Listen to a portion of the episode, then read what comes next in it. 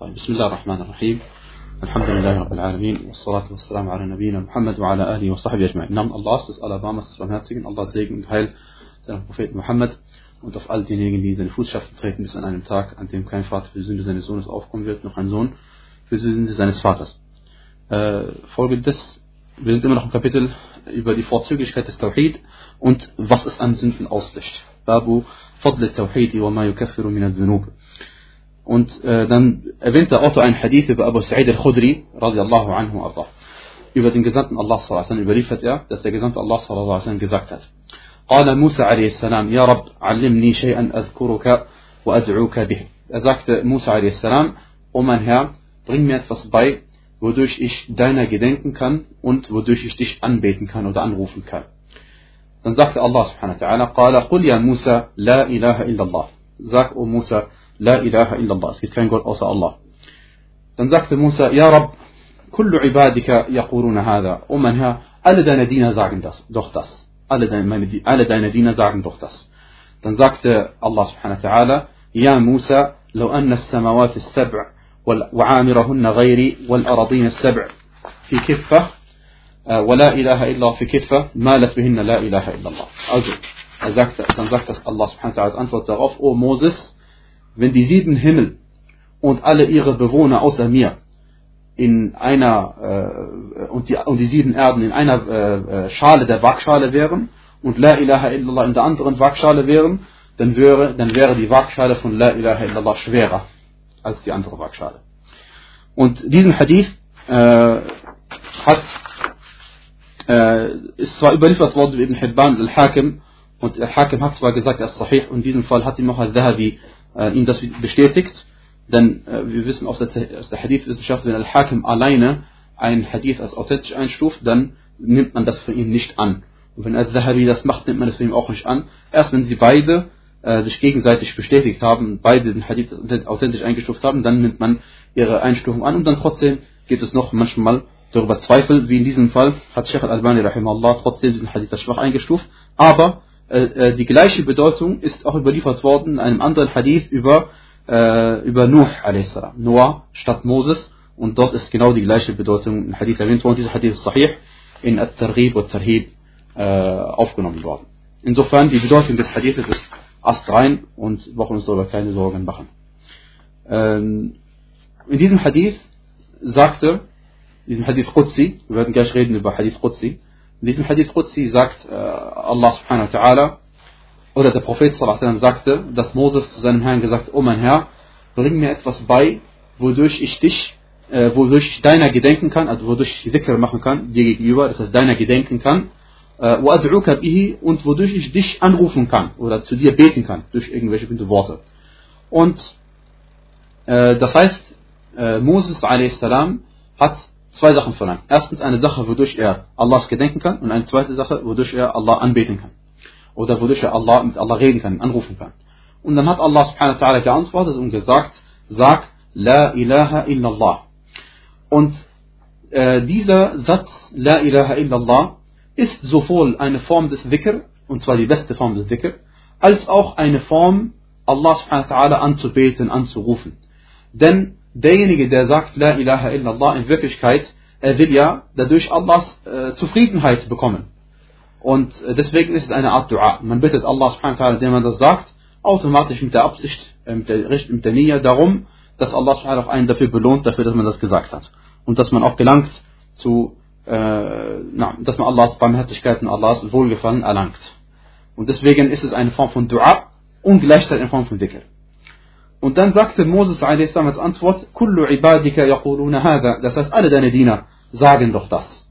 Und die Bedeutung von dieser Aussage von Moses ist nicht, dass Moses nicht weiß, wie wertvoll dieses Wort ist, denn es ist das wertvollste, was man sagen kann, La ilaha illallah, äh, sondern Moses a.s. wollte von Allah subhanahu etwas beigebracht bekommen, wodurch er ganz allein äh, auserwählt ist praktisch. Also das heißt, er wollte, dass, von Allah, dass Allah ihm etwas beibringt, äh, was vorher noch nie, nie, jemand gewusst hat. Dass er der Erste ist, dass, ein, dass er diese Information bekommt.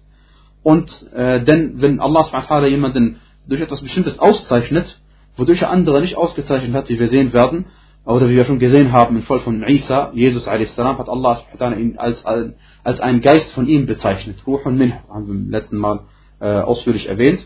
Und äh, diese, diese, diese, äh, diesen Namen hat Allah subhanahu diese Beschreibung hat Allah subhanahu nur Jesus gegeben und keinem anderen Propheten sonst.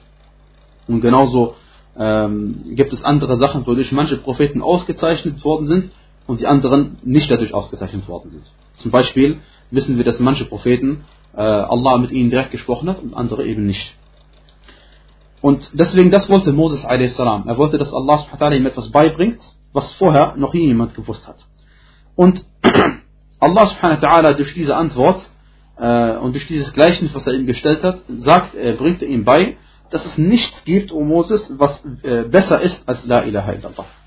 Selbst, all, selbst das Gewicht äh, der, der sieben Himmel und der sieben Erden und alle ihrer Bewohner darin wir, äh, machen oder sind nicht so schwer in der Waagschale wie die Worte La ilaha illallah.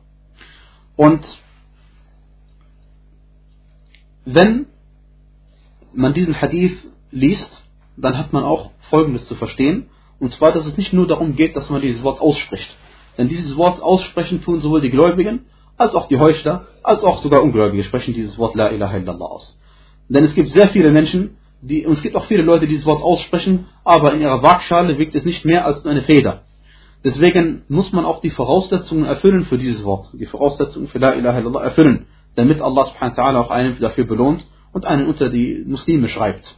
Denn das lose Aussprechen reicht nicht aus, dass man Muslim wird, sondern man muss auch danach handeln, nach dem, was diese Worte bedeuten. Äh, das heißt, dass man erstens die Voraussetzungen erfüllen muss, dass Allah subhanahu wa ta'ala dieses Wort von einem annehmen wird und zweitens, dass man diejenigen, denjenigen Taten aus dem Weg geht, die diesen Tawhid widersprechen. Zum Beispiel Shirk al-Kufr, dass man dem, dass man dem aus dem Weg geht. Denn, es, denn, denn genauso wie man durch La ilaha illallah Muhammad Rasulullah in den Islam eintritt, gibt es auch Aussagen, die man machen kann, durch die den Islam austritt. Ja. Also die muss, denen muss man aus dem Weg gehen. Dann äh, die Bewohner äh, dieser äh, Allah subhanahu wa sagt in diesem Hadith Qudsi, wenn die sieben Himmel und ihre Bewohner außer mir und diese ihre Bewohner außer mir. Dieses, diese Ausnahme äh, hat Allah subhanahu deswegen gemacht, weil Allah subhanahu ist nicht in diesem Himmel innen drin. Allah subhanahu ist nicht in diesem Himmel innen drin. Und, äh, aber man sagt sehr wohl, wenn man über Allah spricht, wie der Prophet selbst gemacht hat, wenn man fragt, wo ist Allah, sagt man Fis Sama. Das heißt wortwörtlich im Himmel, aber das ist nicht gemeint, sondern gemeint ist oben. Allah ist oben. Ja, heißt auf Arabisch, weil As-Sama ist alles, was oben ist. Auf Arabisch, As-Sama, der Himmel ist alles, was oben ist. Aber wenn man über die Engel spricht und über die Djinn spricht und die Menschen spricht und die Tiere, sagt man Fis Sama und meint innen drin tatsächlich. Wir sind innen drin und der, der, der Himmel ist über uns, wie eine, wie eine Wolke über uns und über die Engel ebenfalls. Aber Allah subhanahu wa ta'ala, der ist, wir sagen, sagen wir Allahu Akbar. Allah ist viel größer als all das. Allah ist nicht im Himmel innen drin, sondern er ist oben drüber. Subhanahu wa ta'ala. Und äh, deswegen darf man nicht denken, dass dieser Hadith irgendwie bedeutet, dass Allah subhanahu irgendwie, äh, wie heißt es, äh, dass über ihn etwas wäre. Nein, Allah subhanahu über ihn ist nichts. Und wie er in an zahlreichen oder ziemlich an sieben Stellen erwähnt hat im Koran, hat er sich über seinen Thron erhoben, subhanahu wa ta'ala, und ist eben nicht äh, in diesem Der Thron ist viel größer als die sieben Himmel alle zusammen. Der Thron hat der Prophet auch uns mitgeteilt. Er sagt über Al-Kursi, wasi'a kursiyuhu samawati wal ard. Das heißt, der Thronschemel oder der, man kann übersetzen Thronschemel oder Stuhl, ist, äh, umfasst die sieben Himmel und die Erde. Umfasst die Himmel und die Erde. Und der Arsch, der Thron Allah, ist noch viel größer als das. Deswegen kann man äh, das, das die Größen schon gar nicht mehr vorstellen. Na.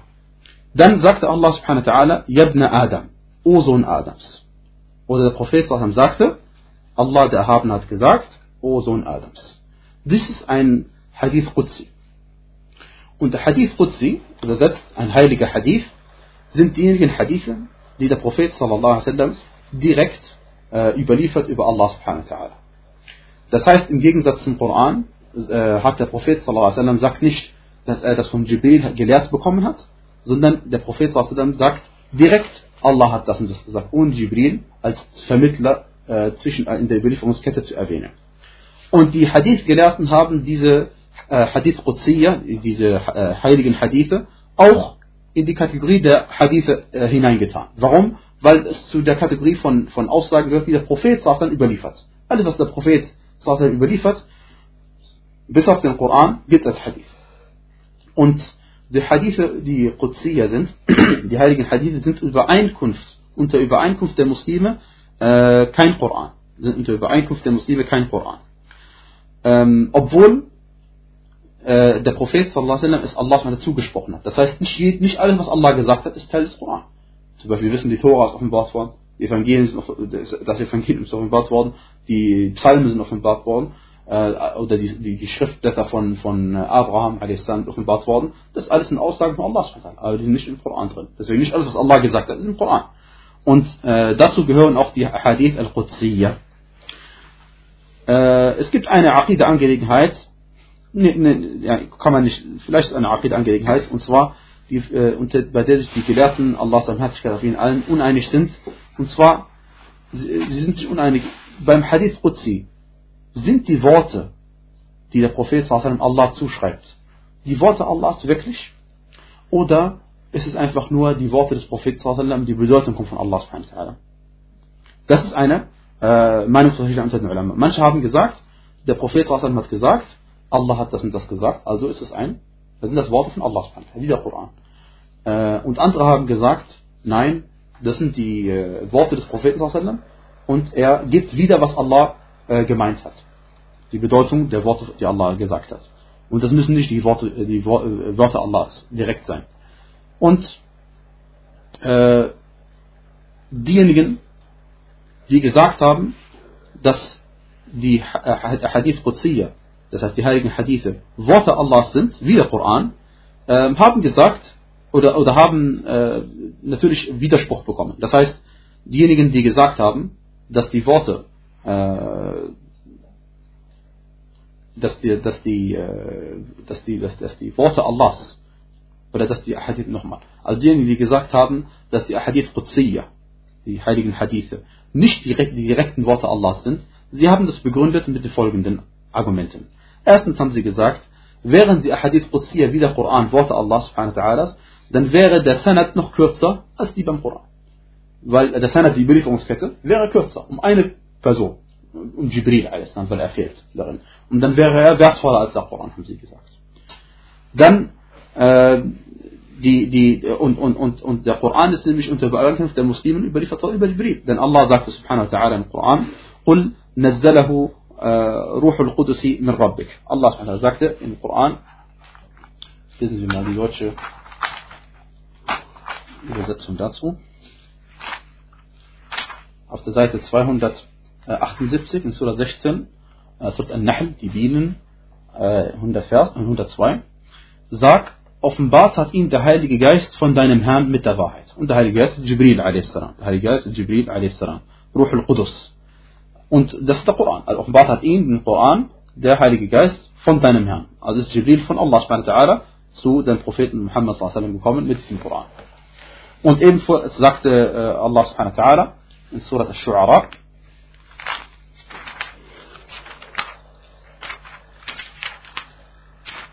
Seite 375, äh, Vers 193, sagt er, oder 192, und er ist ganz sicher eine Offenbarung des Herrn der Weltenbewohner, der Koran, mit dem der vertrauenswürdige Geist herabgekommen ist, Jibril, auf dein Herz, damit du zu den Überbringern von Warnungen gehörst in deutlicher arabischer Sprache. Und das ist ein Beweis dafür, dass der Koran über Jibril a.s. überliefert worden ist. Und äh, des Weiteren haben sie gesagt, wäre der Hadith Qudsi von Allah subhanahu ta'ala genauso wie der Koran, dann gäbe es keinen Unterschied zwischen dem Koran und dem Hadith Qudsi. Denn beides sind dann einfach die normalen Worte Allah subhanahu ta'ala. Und äh, aus der Weisheit ergibt sich, wenn beides das gleiche ist, dann sollten auch für die beiden die gleichen Regeln gelten. Aber es gilt im Fiqh, im islamischen äh, Fiqh gilt nicht, gilt nicht die beiden Regeln. Die gleichen Regeln für den Hadith Qudsi als auch für den Koran. Zum Beispiel, äh, wir wissen, dass wir den Koran lesen, bekommen wir für jeden Buchstaben mindestens 10 Hasanat. Weil es eine gute Tat ist und die gute Tat wird mindestens zehnfach vergolten, hat Allah uns versprochen im Koran. Dann, äh, aber die Hadith Qudsiyya, die heiligen Hadith, wenn wir sie lesen, wissen wir nicht, dass wir 10 äh, Hasanat bekommen für einen Buchstaben, den wir lesen. Das ist ein Unterschied. Ein weiterer Unterschied ist, dass Allah subhanahu wa im Koran die Menschheit herausgefordert hat, in, äh, in, in mindestens vier Versen und ihnen gesagt hat, dass sie einen Koran herbeibringen sollen wie diesen Koran. Oder einen Surah herbeibringen sollen wie diesen, oder zehn Surah herbeibringen sollen wie Surah von diesem Koran. Als Herausforderung an die Menschheit, wer das nicht kann, oder wenn die Menschen das nicht können, dann ist ein Beweis, dass das die Worte Allah sind. No. Und das hat Allah subhanahu nicht gemacht in Bezug auf die Hadith Qudsiyya. Das ist ein weiterer Unterschied. Dann äh, darf man den Koran unter Übereinkunft der Muslime nicht lesen, in, äh, äh indem man nur die, Be die Bedeutungen weitergibt. Gemeint ist, ich darf nicht, wenn ich im Gebet stehe, ähm, andere Worte aus, die Worte des Koran austauschen durch andere. Ja? Ich könnte, weil, weil zum Beispiel äh, es gibt Worte, die sind ähnlich. Es gibt Worte im Arabischen, die sind ähnlich, die bedeuten das Gleiche. Ja? Aber ich darf nicht einfach, äh, einfach im, im, Gebet stehen und zum Beispiel auf Arabisch die Geschichte von Moses mit meinen Worten erzählen. Darf ich nicht. Auch wenn es genau die gleiche Geschichte weitergeben. Okay? Bei den Hadith, bei den Hadithen ist es und anders. Bei den Hadithen ist es anders da gibt es, äh, die, da sind die meisten Gelehrten der Ansicht, dass man Hadithe auch äh, weitergeben darf, indem man nur die Bedeutung weitergibt.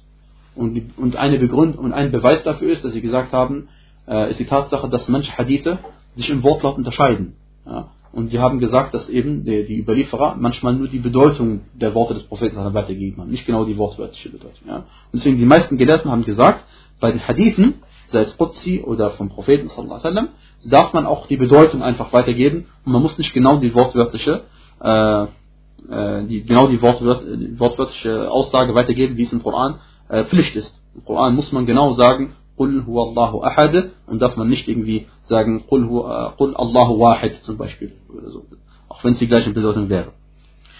Dann ähm, wenn man im Gebet ist, darf man den Koran lesen oder muss man den Koran lesen. Aber die Hadith Qudsiya darf man nicht lesen. Ich kann nicht diesen Hadith Qudsi im Koran, im, im, im Gebet lesen. Darf ich nicht. Dann, äh, die richtigere Ansicht ist, dass man den Koran nicht anfassen darf, außer wenn man äh, rein ist, Wudu hat, Abdest hat.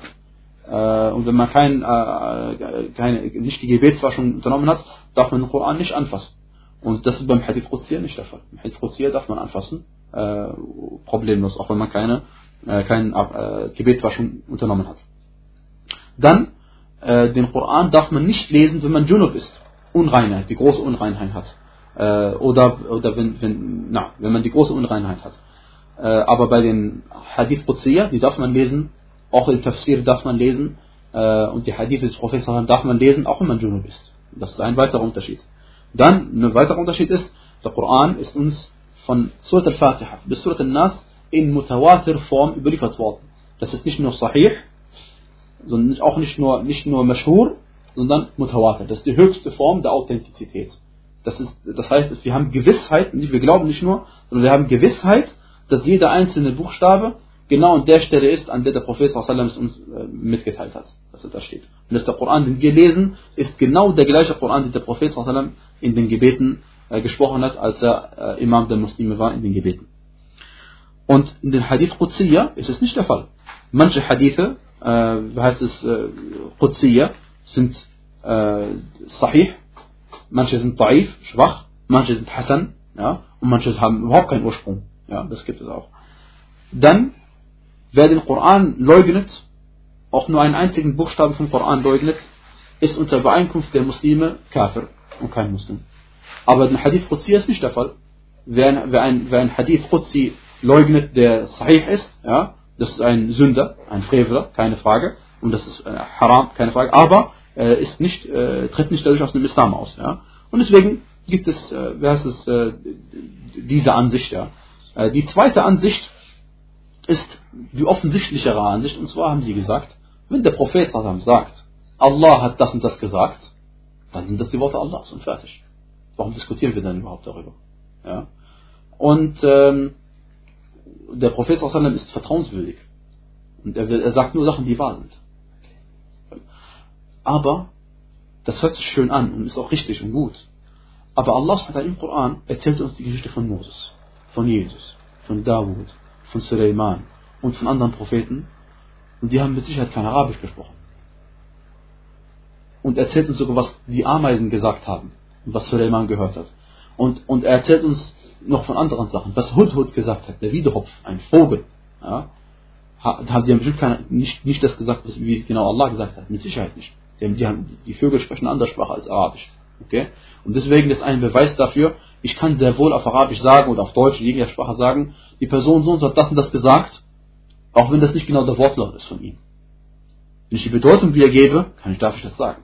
Ja. Insofern äh, gibt es, wie heißt es, äh, zwei Ansichten darüber und ähm, äh, der, der Gelehrte Sheikh ist der Ansicht, dass es richtiger ist, dass man nicht sagt, dass es genau die Worte Allahs sind, sondern man sagt, er sind die Bedeutung. Wie dem auch sei, es gibt diese beiden Ansichten. Aber was wichtig ist, äh, das ist eine Aqida-Angelegenheit und wenn, wenn, man das nicht unbedingt versteht, ist kein Problem, kann man mich dann danach fragen, aber ich möchte es trotzdem anschneiden, ähm, auch wenn es eine komplizierte Angelegenheit ist. Aber äh, die Meinungsverschiedenheit, die ich gerade eben gezeigt habe zwischen der einen Partei und der anderen Partei in Bezug auf die Hadith Qudsiya, ist nicht die gleiche Meinungsverschiedenheit wie zwischen der Ahl Sunnah und Al-Ash'ariyah. Das ist was ganz anderes.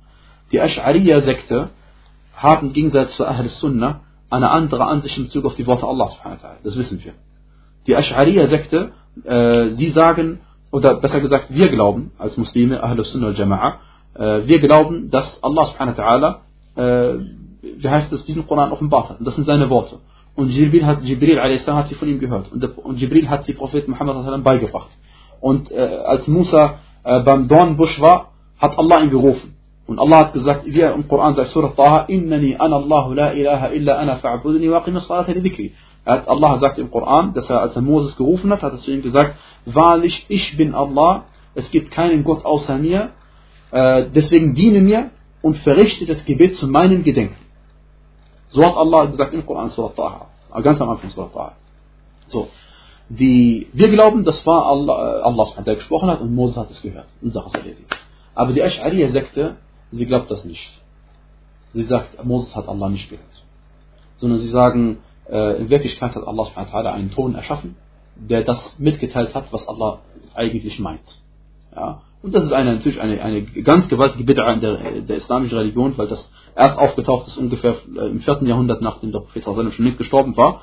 Aber äh, deswegen die Ash'ariyah, sie glauben, dass Allah SWT spricht, äh, äh, aber nicht in dem Sinne, wie wir die Ahl Sunnah das meinen, sondern die Ash'ariyah sagen, Allah SWT spricht in dem Sinne, dass einfach äh, seine Worte sind das, was in seinem Inneren an äh, Bedeutungen ist. Sie sagen, seine Worte ist das, was in seinem Inneren an Bedeutungen ist und äh, allerdings äh, ist das kein, hört man nicht, was Allah sagt und sind auch keine Buchstaben, die er ausspricht und nichts. Ja, und das ist natürlich äh, eine, eine nichtige Aussage, denn Allah hat äh, so oft gesagt, dass er spricht und dass der Prophet hat so oft Allah hat das Sprechen zugesprochen und wir wissen mit, äh, mit Sicherheit, dass Allah äh, sprechen kann, denn er ist Al-Qadir, er ist zu allem fähig. Allah ist allmächtig. Subhanahu wa ta'ala.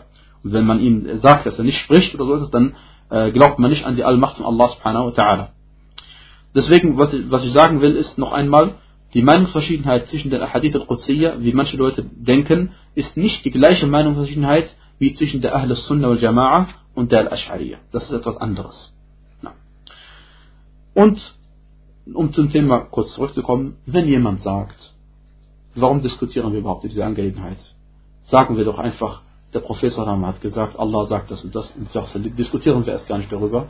Dann sagt der Gelehrte hier, das ist auch eine gute Ansicht und vielleicht ist das sogar die beste Sache, dass man gar nicht darüber eingeht. Nur die Sache ist halt so, wenn irgendwo in der islamischen Welt Leute auftauchen, die etwas sagen in, über die islamische Religion, dann müssen die Gelehrten gucken, ob das wahr ist oder nicht wahr ist. Und sie müssen darüber reden.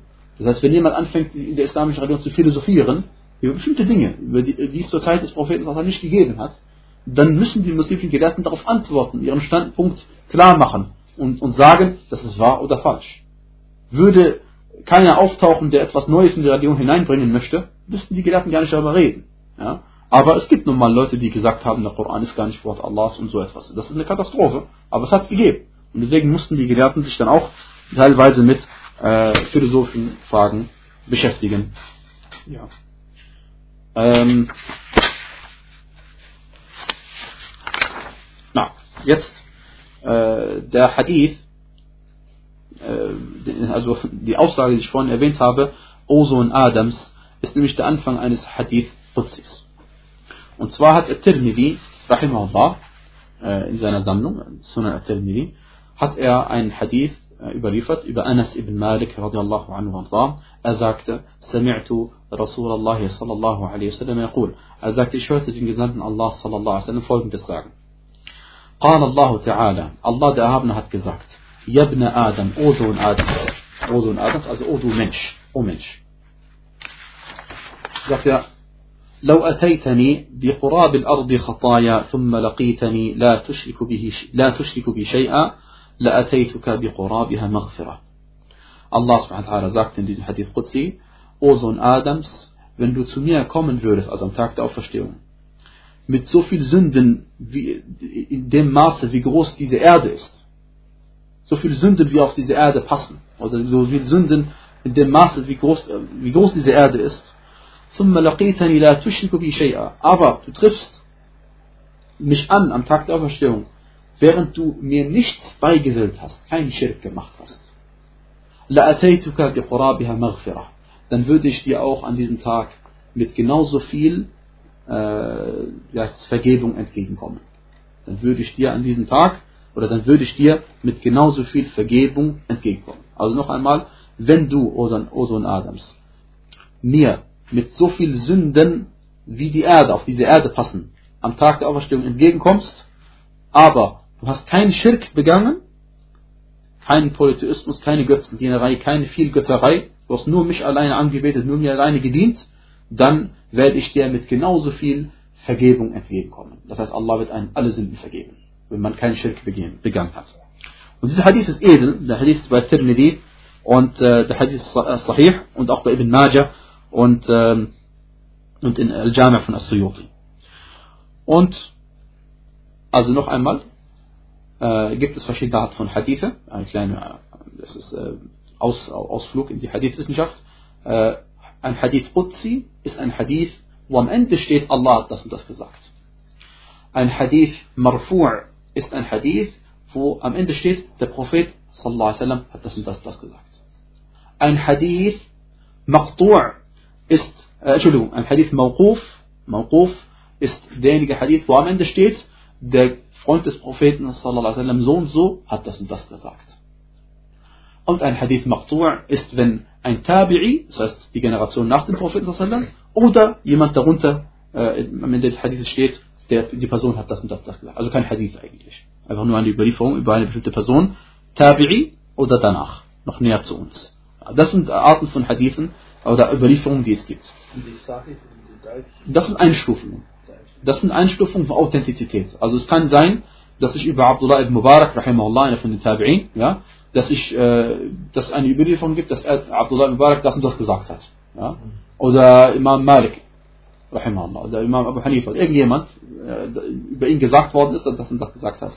Die Überlieferung bis zu diesem Imam muss auch sahih sein, authentisch sein. Weil wenn sie nicht authentisch ist, können wir nicht sagen, dass der Imam das und das gesagt hat. Wie viel wird den manchen Gelehrten zugeschrieben, dass sie gar nicht gesagt haben. Dann, ähm, Sünden sind hier wirkliche Sünden gemeint. Und nicht nur Fehler. Also man könnte, manchmal denkt man auf Arabisch, dass Khafaya vielleicht Fehler bedeutet. Allerdings schlagen wir einmal den Koran auf, auf Seite 12. Äh, da finden wir einen edlen Vers, wo Allah sagte, aber nein, wer eine böse Tat begeht und wen seine Verfehlung umfangen hält, das sind Insassen des Höllenfeuers. Ewig wird er oder werden sie darin bleiben. Und das Wort, was Allah subhanahu wa verwendet hat äh, für ähm, Verfehlungen, ja, das sind äh, die äh, Khati'at oder Khati'ah. Das sind die Khati'at, Khati'ah. Und ähm, Allah subhanahu wa ta'ala wird einem die Sünden vergeben egal ob sie große oder kleine Sünden gewesen sind, wenn man Allah antrifft am Tag der Auferstehung und ihm nichts beigesetzt hat, kein Schirk begangen hat. Dann äh, überhaupt keinen, also weder kleinen noch großen Schirk begangen hat. Das, das erfährt man aus, aus, aufgrund der Aussage des, des von Allah subhanahu wa ta'ala, La tushtiku bi shay'a. Dieses Wort shay'a auf Arabisch äh, umfasst sowohl die großen, die große Form von Schirk, das ist diejenige Form, durch die man aus dem Islam austritt, wenn man zum Beispiel jemand anderes anbetet außer Allah. Und die kleine Form von Schirk wie der Prophet mitgeteilt hat, das ist zum Beispiel Ria, wenn man äh, zum Beispiel sein Gebet schön macht, damit andere Leute sagen, Mashallah, der betet schön. Das ist eine kleine Form von Schirk. Ja? Und wenn man das nicht macht und das nicht macht, dann ist man gerettet am Tag der Auferstehung. Und deswegen ist es gar nicht so einfach. Deswegen ist es gar nicht so einfach, wie man denkt. Denn der Prophet sallallahu wasallam hat uns mitgeteilt, dass es Menschen gibt, die Diener des Geldes sind. Er sagte sallallahu alaihi wasallam, Ta'isa abdud dinar. Und diesen Hadith haben wir schon einmal erwähnt, äh, zu Beginn. Na, und zwar heißt, hat der Prophet gesagt, Ta'isa abdud dinar. Das heißt, unglücklich sei der Diener des Dinar. Dinar ist ja eine Währung, die damals gegeben hat. Ja? Bis heute gibt es noch diese Währung. Ta'isa abdud dinar. Unglücklich sei der Diener des Dinar. Und Ta'isa abdud dirham. Und auch unglücklich sei der Diener des Dirham. Ja? Dinar ist wie Euro und äh, Dirham ist dann wie Cent. Okay? Und dann sagt er, äh, auch äh, äh, unglücklich sei Abdul Qatifa. Qatifa ist jemand, der ein Kleid aus Samt, äh, Diener des Kleides aus Samt, er mag immer solche Kleider, er rennt solche Kleider hinterher. Und Abdul Khamisa, jemand, der Kleider gerne anzieht, kariert sind. Gemeint ist eben, man, man, man, man ist Diener von solchen Sachen geworden, abhängig von solchen Sachen geworden. Ja? Fanatisch. Fanatisch. Und, und, und solche Leute hat der Prophet beschrieben als Abd von dieser Sache. Eigentlich muss man sein Abdullah. Und diesen Abd von solchen Sachen Deswegen ist es eine Form von Schirk und äh, auf äh, der man nicht so einfach aus dem Weg gehen kann oder besser gesagt, man kann es ihn einfach aus dem Weg gehen, wenn Allah einen den Erfolg verleiht. Tawfiq. Wenn Allah einen Tawfiq gibt, dann ist man natürlich äh, aus dem Schneider, wenn man schön sagt.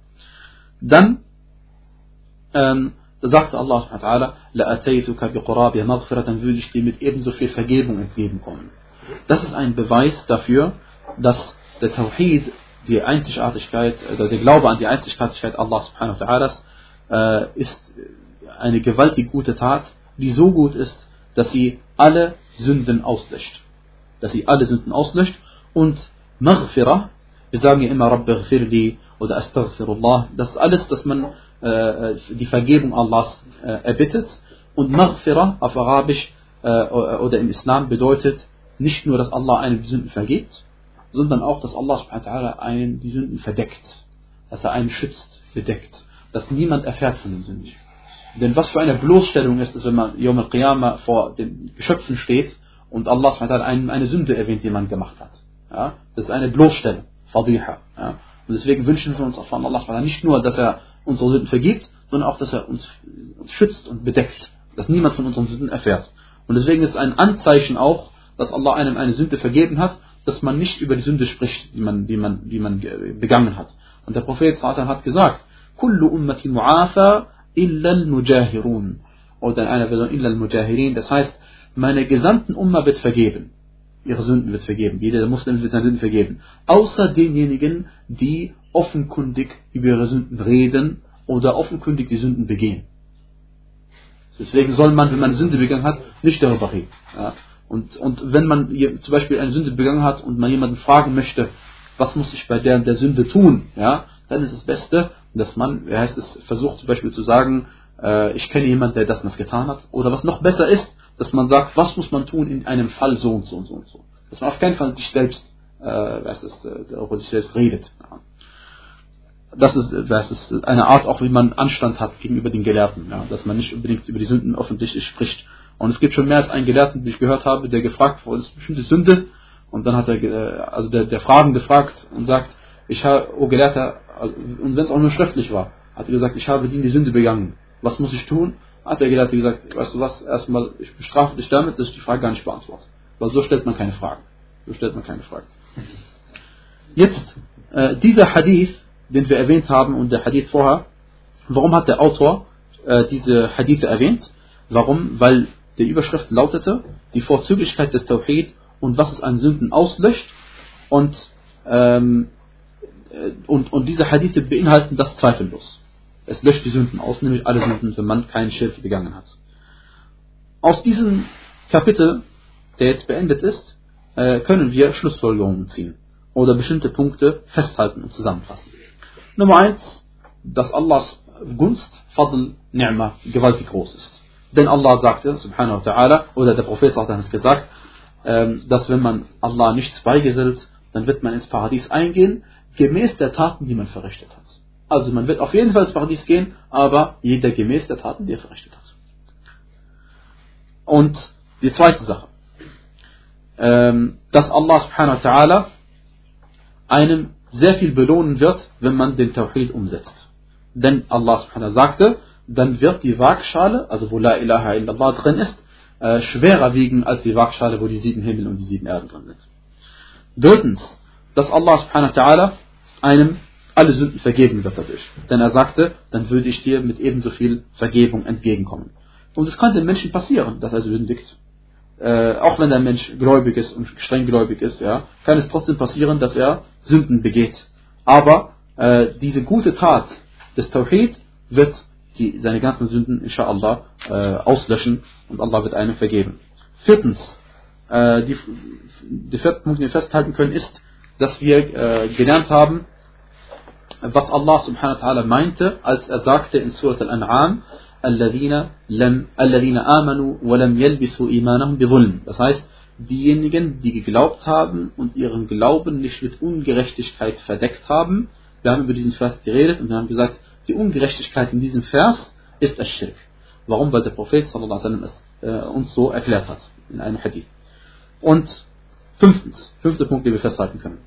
Und zwar, die, äh, im fünften Punkt sagen wir, fünf Punkte oder fünf Informationen, die der Prophet sallallahu alaihi wasallam uns mitgeteilt hat im Hadith von Ubadah.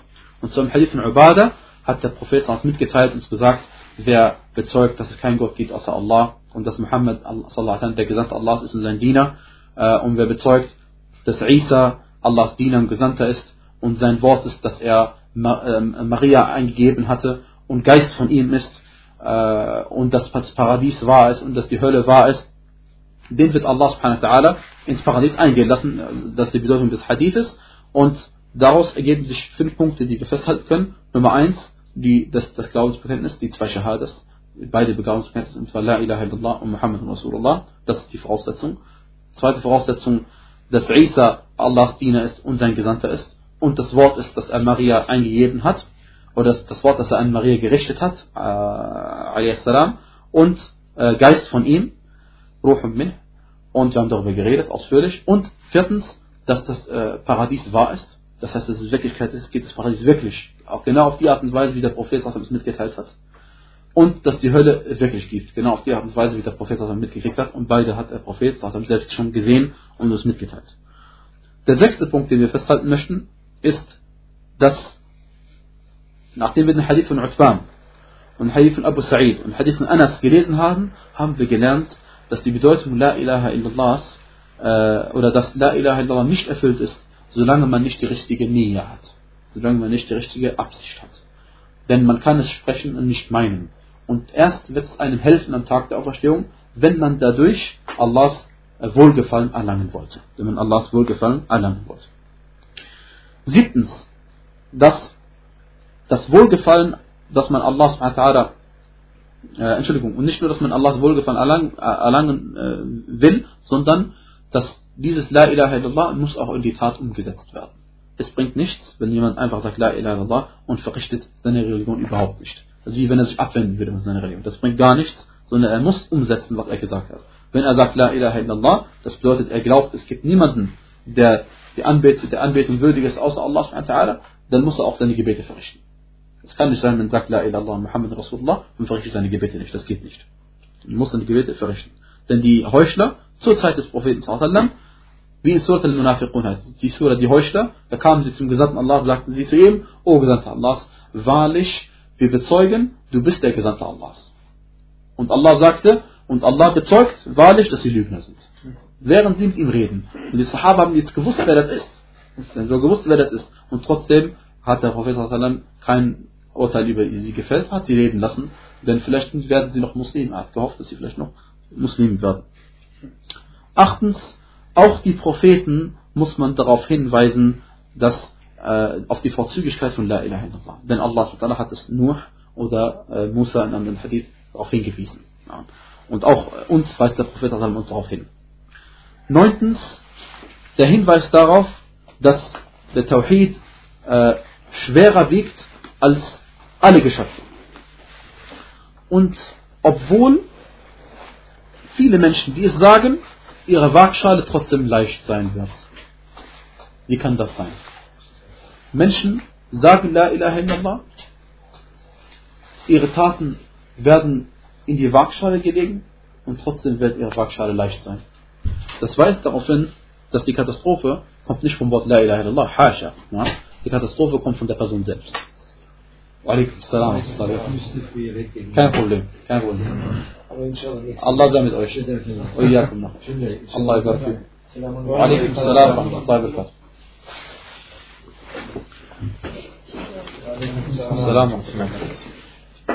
Also, die äh, Katastrophe kommt nicht äh, dadurch, dass sie, dass sie La ilaha illallah nicht gesagt haben oder so, sondern sie haben La ilaha illallah gesagt, aber sie haben Sachen getan, die diese Waagschale wieder leichter macht. Ja?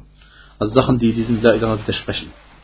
Zehnten Punkt, äh, die Tatsache, dass Allah äh, uns darauf hingewiesen hat in diesem Hadith, dass es sieben Erden gibt. Dass es sieben Erden gibt. Und der Koran ist nicht äh, hundertprozentig deutlich in dieser Hinsicht, äh, aber die sieben Himmel sind eindeutig im Koran an mehr Stellen erwähnt worden. Qul man rabbus samawat sab' Allah sagte, sprich, wer ist der Herr der sieben Himmel? Der, der sieben äh, Himmel. Wer ist der Herr der sieben Himmel? Und das sagt Allah in Surah Al-Mu'minun, in Vers 86. Aber was die sieben äh, Himmel, was die sieben Erden angeht, sagte Allah subhanahu wa ta'ala folgenden Vers in Surah Al-Talaq.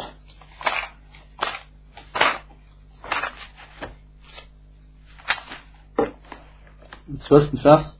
Allah ist es, der sieben Himmel erschaffen hat. Und jetzt auf Deutsch natürlich ist es gleich so übersetzt worden, ja, weil, weil das die richtige Übersetzung ist. Und von der Erde gleich viel. Also auch sieben. Ja. Aber im Arabischen äh, heißt es Mithlahunna. Also Mithlahunna heißt genauso wie sie. Also man könnte, wenn, es, wenn ich so schlecht übersetzen, würde ich sagen, Allah ist es, der die sieben Himmel erschaffen hat und, die er und von der Erde genauso wie sie. Ja, was genauso wie sie? Das könnte bedeuten, dass, äh, dass die Erden genauso aussehen wie die Himmel, sprachlich. Das ist aber nicht der Fall, das wissen wir, das ist nicht der Fall. Also kann es schon mal gar nicht sein. Dann kann es, könnte es sein, dass äh, die Art und Weise, wie Allah das erschaffen hat. Okay, könnte sein. Ja? Oder die Höhe Die Höhe. Äh, das heißt, wie hoch die, die Himmel und die Erde sind. Ah. Oder es könnte sein, wie schön die ganzen sind. Genauso schön hat die, Allah die Erde gemacht, genau wie, wie auch die Himmel schön sind. Ja? Aber das alles ähm, ist, ist, ist offensichtlich nicht der Fall. Deswegen bleibt nur noch übrig die Anzahl. Aber, dieser, aber die Sunna ist eindeutig in dieser Hinsicht. Denn der Prophet sallallahu alaihi wasallam hat gesagt, من اقتطع شبرا من الأرض طوقه يوم القيامة من سبع أراضين. der Hadith ist bei Muslim, das heißt, wer auch nur Erde äh, sich unter den Nagel reißt, äh, und wenn diese Erde auch nur so breit ist wie die Handbreite, dann wird ihm dieses am Tag der Auferstehung äh, angebunden, am, am, Hals oder wird ihm angebunden ähm, äh, aus sieben Erden, heißt es wortwörtlich, aus sieben Erden. Ja? Und ein anderer Hadith macht es noch deutlicher. Er sagte, أيما رجل ظلم شبرا من الأرض كلفه الله أن يحفره حتى يبلغ آخر سبع أراضين ثم يطوقه يوم القيامة حتى يقضى بين الناس.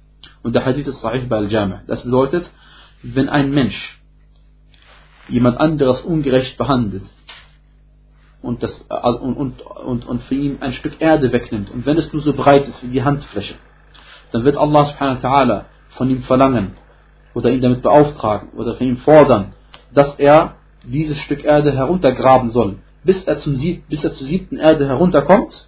Und dann wird es, in ihm, wird es an ihm festgebunden, wird ihm angebunden am Tag der Auferstehung, so lange, das heißt, er wird sich damit bewegen müssen, wo auch immer er hingehen muss, und er wird äh, das an sich angebunden haben, bis, an, äh, bis zwischen den Menschen gerichtet worden ist. Bis zwischen den Menschen gerichtet worden ist. Und dieser Hadith ist klar äh, in der Hinsicht, dass, die, äh, dass, dass, dass es sieben Erden sind und auch äh, weist deutlich darauf hin, dass die sieben Erden untereinander oder ineinander sind und nicht etwa, dass die sieben Erden woanders sind. Dass die Erden eben ineinander sind. Und manche haben gesagt, es sind sieben äh, Kontinente, aber das ist äh, nicht der Fall. Der Hadith deutlich darauf hinweist. Und, ähm, und manche haben gesagt, das sind irgendwie die, die Planeten von dem Sonnensystem, aber wie dem auch sei, das ist auch alles nicht der Fall, sondern wie ich gesagt habe, es sind sieben Erden, die ineinander sind, die Allah subhanahu wa ta'ala erschaffen hat. Und das sind eben in Schichten. Wie die Himmel in Schichten sind, sind auch die Erden in Schichten. Und wir sagen in Bezug auf solche Sachen, die wir so nicht äh, von der wir, über die wir nur erfahren haben, über den Koran, die Sunna, sagen wir nur das, was Allah auch gesagt hat und der Prophet dann auch gesagt hat. Elftens, es gibt Bewohner in den Himmel und der Erde. Und das sind die Engel. Es gibt Bewohner in den Himmel und der Erde, das sind die Engel. Äh, zwölftens, dass wir Allah subhanahu wa ta'ala die Eigenschaften alle zuschreiben, die er sich selbst zugeschrieben hat, ganz im Gegensatz zu Al-Ash'ariyah. Ganz im Gegensatz zu Al-Ash'ariyah. Und oder, äh, oder auch Al-Mu'tazila oder Al-Jahmiya oder Al-Mu'attila, wie dem auch sei. Alle diese, im Gegensatz zu ihnen, schreiben wir Allah subhanahu wa ta'ala alle Eigenschaften zu, die er sich selbst zugeschrieben hat. Und in diesem Vers oder in diesem äh, Hadith heißt es, Yabtari bidhalika wajh Allah. Und ich habe schon mal darauf hingewiesen, dass ich das zwar übersetze äh, mit er, äh, er, er, er hat zum Ziel Allahs Wohlgefallen oder er strebt Allahs Wohlgefallen, ja, aber ich habe trotzdem gesagt, im Arabischen hat, Allah, hat der Prophet Allah ein Gesicht zugeschrieben. Ja, wie er sagt, Surat al-Rahman, وَيَبْقَى وَجْهُ رَبِّكَ ذُو الْجَلَالِ وَالْكَرَامِ Und das Gesicht deines Herrn bleibt übrig, nachdem alles gestorben ist. ذُو الْجَلَالِ وَالْكَرَامِ voller Ruhm und Ehre. Ja. Und das, ist, das bedeutet, dass wir Allah diese Eigenschaft zuschreiben, die er sich zugeschrieben hat. Und wir werden Allah sehen am Tag äh, im, im, Paradies. Werden wir Allah sehen, inshallah, wenn Allah uns zu den Paradiesbewohnern macht. Möge Allah uns zu den Paradiesbewohnern machen. Und zwar, ähm, das heißt, die Tatsache, dass ich das anders übersetze, weil ich nicht weiß, wie ich es sonst übersetzen soll, weil ich muss auch äh, in der deutschen Sprache eine Bedeutung ergeben. In der Arabischen bedeutet es auf jeden Fall unter anderem, dass man Allahs Wohlgefallen anstrebt. Ja? Das schließt aber nicht aus, dass man Allah diese Eigenschaft zuschreibt. Nur wenn man mir eine bessere Übersetzung auf Deutsch gibt, dann könnte ich auch diese bessere Übersetzung äh, verwenden. No. Ähm, 13. Wenn man weiß oder wenn man den Hadith von Anas kennengelernt hat und den Hadith von Uthman kennengelernt hat dann muss man den Schirk unterlassen. Ja, das ist ein Punkt, den man festhalten muss. Äh, und wenn man den Schirk unterlässt, dann ist einem das Feuer verboten. Oder dem Feuer ist verboten, dass er jemanden verschluckt. Wenn man den Schirk unterlässt. Und wir wissen, wie ich gesagt habe, dass der Tawhid auch bedeutet, dass man, oder dass die Voraussetzung für die Gültigkeit des Tawhid unter anderem ist, dass man auch Allahs Wohlgefallen dadurch erlangen möchte. 14. Dass man sich bewusst macht, dass Isa und Muhammad, Allahs Segen und Heil und Preisen auf ihnen beiden, zusammen erwähnt worden sind als Diener und Gesandte Allahs. Das muss man sich bewusst machen. Denn Allah hat erstens beide beschrieben als Diener und beide beschrieben als Gesandte, dass sie eine Botschaft äh, bekommen haben, die sie überbringen müssen. Eine Risala und ein Gesetz. Zweitens, dass er beide zusammen erwähnt hat, weil sie beide für Allah gleich sind. Beide sind Geschöpfe und beide sind Diener Allahs und beide sind Gesandte. Beide sind keine Herren und beide sind keine Söhne, Söhne eines Herrn. Äh, gepriesen sei Allah. Und äh, 15. Wir haben die Kenntnis erlangt, dass Isa a.s. der Einzige ist oder dass Isa a.s. mit, mit der Bezeichnung Kalimatullah bezeichnet worden ist, das Wort Allahs. Und gemeint ist eben derjenige, der durch das Wort Allahs erschaffen worden ist. Denn Allah subhanahu wa brauchte nur sagen, sei, und dann war Isa in der äh, Gebärmutter von seiner Mutter Maria, Maryam a.s. Und das ist eine und, und, und Isa ist in dieser Hinsicht einzigartig oder wer heißt einzigartig und äh, natürlich Adam auch und der Vater. Aber in Bezug auf Muhammad sallam ist es ein wesentlicher Unterschied zwischen Isa und Muhammad sallam. Warum? Weil äh, Isa wurde erschaffen äh, durch, eine, durch, die, durch, durch seine Mutter und durch das Wort Allahs und äh, Muhammad wasallam wurde im Gegensatz dazu durch äh, seine Eltern, eben durch Allah, durch seine Eltern dann erschaffen. Das heißt durch, die, durch den Samen seines Vaters. Und das ist ein wesentlicher Unterschied. Sechzehntens, dass wir Kenntnis erlangt haben, dass Allah subhanahu wa ta'ala, ähm, also im Koran und auch im, im Hadith hat der Prophet äh, den, den Jesus, also Isa a.s. als Geist von Allah bezeichnet oder Ruh von Allah subhanahu bezeichnet. Und von gemeint ist, es kommt von Allah. Dieser Ruh kommt von Allah und nicht von Allah im Sinne von Teil von Allah. Das, das, das ist die Ansicht der, der Christen. Aber wir sagen, Min bedeutet hier, kommt von Allah subhanahu wa ta'ala, wie jede andere Seele auch. Aber manchmal schreibt Allah subhanahu wa ta'ala dir etwas zu, damit es an Wert gewinnt. Also zum Beispiel äh, die Kamelstute, haben wir beim letzten Mal erwähnt, äh, die, die es zur Zeit von Salih gegeben hat, diese prächtige Kamelstute als Prüfung für sein Volk, hat er gesagt, Naqat Allah, die Kamelstute Allahs. Jede Kamelstute gehört Allah. Der Herr ist, Allah der Herr von allem. Aber die Tatsache, dass er sich genau dieses Geschöpf auserwählt hat, weist auf die Gewaltigkeit dieses Geschöpfes. Ja, das ist eine Ehre für dieses Geschöpf. Und äh, ebenfalls, im gleichen Fall ist es mit Isa a.s. 17. Jetzt haben wir die Kenntnis erlangt über die Vorzüglichkeit darüber, dass man an das Paradies glaubt und an die Hölle glaubt. Denn wenn man an diese beiden Sachen glaubt, dann hat man äh, zwei Voraussetzungen erfüllt von vielen Voraussetzungen dafür, dass man ins Paradies eingehen wird. 18 dass wir kennengelernt haben, dass der Mensch, wenn er Muslim ist und keinen Schirk begangen hat, keinen großen Schirk begangen hat, wird er ins Paradies eingehen. Aber entsprechend der Taten, die er verrichtet hat. Entsprechend der Taten, er verrichtet hat. Das bedeutet, er wird vielleicht in die Hölle gehen. Aber er wird eines Tages aus der Hölle rausgehen ins Paradies eingehen. Jeder Muslim. Und das ist im Gegensatz zur äh, Sekte von Al-Mu'tazila und Al-Khawarij. Denn die Mu'tazila und die Khawarij Sie sind der Ansicht, dass wenn jemand große Sünden begeht, dann bleibt er ewig in der Hölle. Und Al-Mu'tazira, äh, oder besser gesagt, fangen wir mit Al-Khawarij an, sie haben jemanden, der große Sünden begeht, wie Alkohol trinken oder Sinner oder Stehlen und so etwas, der, sie haben ihn bezeichnet als jemanden, der Kafir ist. Sie haben gesagt, jemand, der große Sünden begeht, ist Kafir. Und, die, und deswegen bleibt er ewig in der Hölle.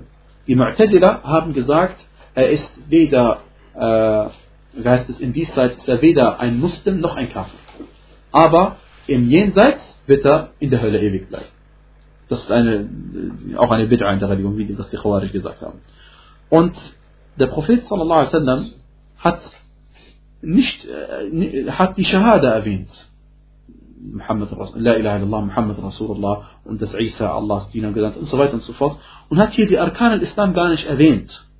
Hat die Arkan al-Islam gar nicht erwähnt. Warum? Weil Teil der Arkan al-Islam, der Säulen des Islam, der weiteren vier Säulen, manche von ihnen, wenn man sie unterlässt, oder manche von den Säulen des Islam, wenn man sie unterlässt, ist man ungläubig. Und manche von ihnen, wenn man sie unterlässt, ist man nicht ungläubig. Das heißt nur durch die Tat, wenn man sie unterlässt. Glauben daran muss man ja auf jeden Fall, jeden Fall. Äh, und zwar, aber wie dem auch sei, ist die richtigere Ansicht, dass sowieso bei den Säulen des Islam äh, ist man nur ungläubig, wenn man entweder die zwei Shahadas unterlässt oder das Gebet unterlässt. Äh, auch wenn es über Imam Ahmed rahimahullah überliefert ist, dass er der Ansicht war, dass äh, auch die Unterlassung irgendeiner anderen Säule des Islam zum Unglauben führt, aber trotzdem die richtige Ansicht ist, dass nur die Unterlassung der Shahada, La ilaha illallah Muhammad Rasulullah, und die Unterlassung des Gebets zum Unglauben führt. Die Unterlassung allerdings von Zakah und Hajj und Siyam äh, führt nicht zum Unglauben, sondern ist eine große Sünde. Äh, wenn man sie leugnet, ist was anderes. Wenn man eine Säule des Islam leugnet, dann ist man bei allen Gelehrten kein Muslim. 19. Äh, die haben Kenntnis erlangt, dass, eine, dass die Waagschale äh, zwei Schalen haben wird. 20. wir haben Kenntnis erlangt, dass Allah ein Gesicht hat. Wie es aussieht, wissen wir nicht. Wir haben es nicht gesehen, aber äh, der Prophet hat mitgeteilt, dass die Paradiesbewohner es sehen werden. dass wir als Paradiesbewohner es sehen werden. Und ein, äh, ein wichtiger Hinweis äh, diesbezüglich ist, dass für uns ein Gesicht ist ein Teil eines Körperteils, Teil des Kopfes. Allerdings in Bezug auf Allah reden wir nicht von Teilen, in Bezug auf Allah sprechen wir nicht von Teilen. Die einzige, der einzige Grund, warum wir Allah ein Gesicht zuschreiben, ist, weil der Prophet es gemacht hat und weil Allah es im Koran erwähnt hat. Deswegen machen wir das und äh, es gelten die bekannten äh, Regeln in Bezug auf die Eigenschaften Allah Wir machen es ohne Allah mit irgendetwas zu vergleichen und wir entstellen nicht die Bedeutung und wir, äh, wir, und wir verfälschen auch nicht die Bedeutung von, von, von diesen, von den Eigenschaften, die Allah subhanahu oder der Prophet sallam Allah subhanahu zugeschrieben haben. Und Allah subhanahu weiß es am besten. Und äh, Allahs Segen und Heil am Propheten Muhammad sallallahu alaihi wasallam. Und möge Allah subhanahu unsere guten Taten annehmen, unsere Sünden vergeben. Denn er ist derjenige, der dazu imstand ist und er ist derjenige, den wir darum bitten.